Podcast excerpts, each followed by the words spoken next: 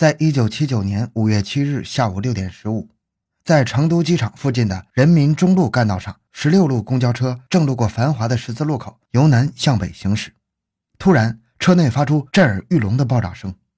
向外飞出了大量的残渣碎片，一块七公斤重的车顶通风口铁盖炸飞到临街的五层楼上，三具尸体和一条大腿抛出车外。附近的人们急忙向派出所和交通岗报案。经过紧急救援，大火被迅速扑灭。通过调查发现，这次爆炸共造成了十个人死亡，二十六个人受伤。案件发生后，四百余名成都干警紧锣密鼓地开始了现场侦查。欢迎收听由小东播讲的《1979年成都公交爆炸案》。回到现场，寻找真相。小东讲故事系列专辑由喜马拉雅。独家播出。法医全面检查十名死者的尸体，从他们伤的部位和形成的灼烧伤、碰撞伤、撞击伤、撕裂伤和肢体断离等位置，判断出了死者在爆炸时所处的位置和冲击波的方向。经过上述工作，案件的基本面貌得以还原。十六路的幺零三幺号公交车于五月七日下午五点二十五从火车南站载客开出，沿途经过七个站。在成都机场上下乘客之后，行驶七八十米后，至白家塘街西口发生爆炸。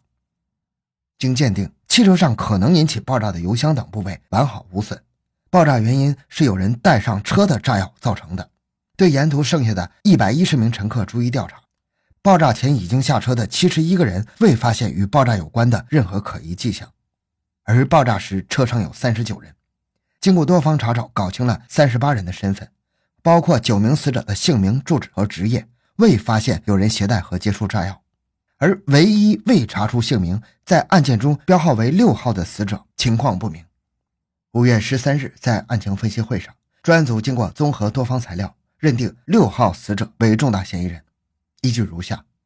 第一，现场拍摄的照片和电视录像表明。车内六号死者所在的座位的四周有爆炸时冲击波和夹杂的铁螺丝钉平行射入的痕迹。在六号死者的座位靠右侧上端的车顶被掀开一个大洞，下面彻底被炸穿了，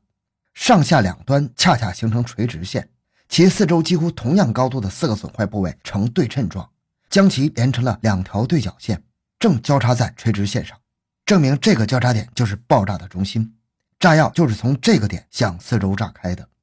第二，这个点的位置在车内的高度距汽车地板九十到一百公分，没有悬挂和放置物品的地方。炸药必定是放在处于这个位置的六号死者身上。第三，从绘制的爆炸时三十九人站和坐的位置来看，六号死者就站在爆炸中心位置，其腰腹部处于爆炸中心点。九名死者和两名重伤员分散在他的四周，形成一个圆圈。从死者伤痕上看，六号死者腹部、腰部、胸部和面部全部炸光了，只剩下背部连着后头皮和两条大腿。其四周的死伤者，在左侧的伤在右，在右侧的伤在左，且均伤在上部。从高度看，明显的是以交叉点为中心形成一个圆儿。只有爆炸物带在六号死者的身上，并其从腹部炸开，才会呈现这种现象。引爆炸药必须使用雷管，所以一般情况下雷管不会自爆的。但在现场发现的一些拇指大的铁螺钉炸开花的子弹壳和弹头，其中十四颗铁螺钉射入死伤者的身体。证明这些东西和炸药是放在一起的。在成都军区的协助下，爆破专家将螺钉、子弹和雷管等物捆绑在一起，进行上百次实验，证明雷管不可能由于摩擦和撞击引起爆炸。那会不会是有人将炸药绑在六号死者身上，通过遥控装置引爆呢？专案组通过现场获得的残渣碎片，未发现齿轮、发条弹簧、电路板和晶体管等定时爆炸和遥控爆炸装置影响。排除了他人把爆炸事故的罪责嫁祸给六号死者的可能性，同时发现六号死者尸体残骸内发现了两块金属片，外层是芯皮，内部附着物很猛，很像是电池的芯片。警方还在车上找到一个二号电池的塑料盖，一些铜线和塑料电线。且十名死者中九人的尸体基本完整，只有六号死者炸得很惨，特别是双手未留下任何痕迹。这种现象说明。在爆炸时，他的双手接触着爆炸物。摆在侦查人员面前的是一具面目全毁的残尸，除了脚穿的丝袜、三眼皮鞋和扎花鞋垫，外衣裤已全部被炸飞了。在这种情况下，专案组对现场找到的一百四十多件物证进行全面清查，但是均未发现与六号死者有关的物证和线索。但是专案组并不气馁，接着对车内外现场搜集的两百多斤的渣子进行筛查。经过与车上人员丢失的物件逐一核对之后，终于找到二三十片属于六号死者的衣裤碎片，洗掉血污，还其本色，拼凑成了五件残衣。据此判断，六号尸体身高在一米六五以上，男性。而从残留的后头皮来看，他生前留着长发，可在分析年龄时却让法医犯了难，因为六号死者仅剩下一颗近头牙，经过专家鉴定，年龄在三十岁左右。按照上述特征，全市开展大规模的调查，一查失踪人口，二查下落不明者，三查旅店，可却都一无所获。而另一路侦查员却有意外收获，他们以三眼皮鞋和扎花鞋垫为重点进行大规模走访，有人反映。这种鞋垫可能来自云南农村，而在查找三眼皮鞋的产销地时，发现这双鞋使用的里皮是云南或者贵州的皮货。去云南或者贵州无疑是大海捞针的。这时，一名年轻的侦查员想出了一招，他们一组人马立刻赶往成都火车站，通过蹲守观察，终于在五月十九日发现了一名旅客脚上穿的三眼皮鞋和死者穿的非常相似。这名旅客说自己叫钟元山。家住云南省大理白族自治州下关市，皮鞋是在当地买的。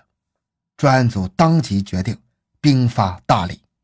专案组一行来到大理之后，在大理公安局的支持下，调查出了此双皮鞋是大理州皮革厂产品。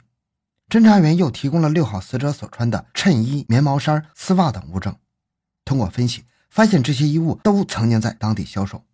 这让侦查员异常兴奋。他们立刻开始在大理县城附近展开走访。一个偶然的机会，他们意外发现六号死者扎花鞋垫的图案竟然出现在一群白族姑娘的头巾上。他们立刻返回县公安局，找到白族女打字员李艳美。李艳美通过观察鞋垫分析，前掌做的八角花，中间是小绣球，后边跟着是青年花。这种做法在白族自治州的一些农村是比较流行的。侦查员又去拜访白族的绣花能手、县妇联副主任李寿英，他反复研究了鞋垫的扎针法和花纹，进一步判断，鞋垫图案是汉族妇女仿白族做的，在附近的漾濞、洱海和祥云三个县较多。专案组立刻同这三个县的公安机关取得联系，经过排查，漾濞县公安局李连强同志称，当地有个人名叫季崇贤，男，二十八岁。云南省宾川县人，一九六九年在大理州农机校毕业，下放到毕阳县农机厂工作。